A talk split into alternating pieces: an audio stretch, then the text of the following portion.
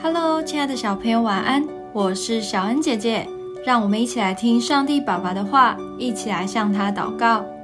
诗篇一百四十五篇十到十三节：耶和华，你一切所造的都要称谢你，你的圣名也要称颂你，传说你国的荣耀，谈论你的大能，好叫世人知道你大能的作为，并你国度威严的荣耀。你的国是永远的国，你执掌的权柄存到万代。诗篇一百四十五篇是大卫对神的颂赞诗歌，他毫不保留地说出神的伟大以及神国度的荣耀。如果你翻开圣经，完整的诵读这首诗，你对神的敬仰一定会油然而生。并且因自己能成为神国度的一员而感到光荣。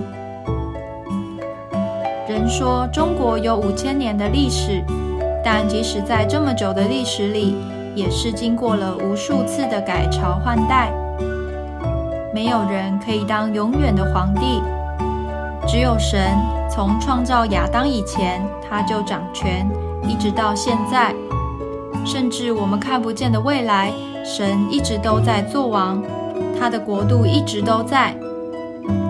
我们是神国的一份子，代表我们可以享受神国中的一切福利，神的保护，神所赐的丰盛及平安。我们要为这一切张口，就像大卫一样，向神发出欢呼的颂赞吧。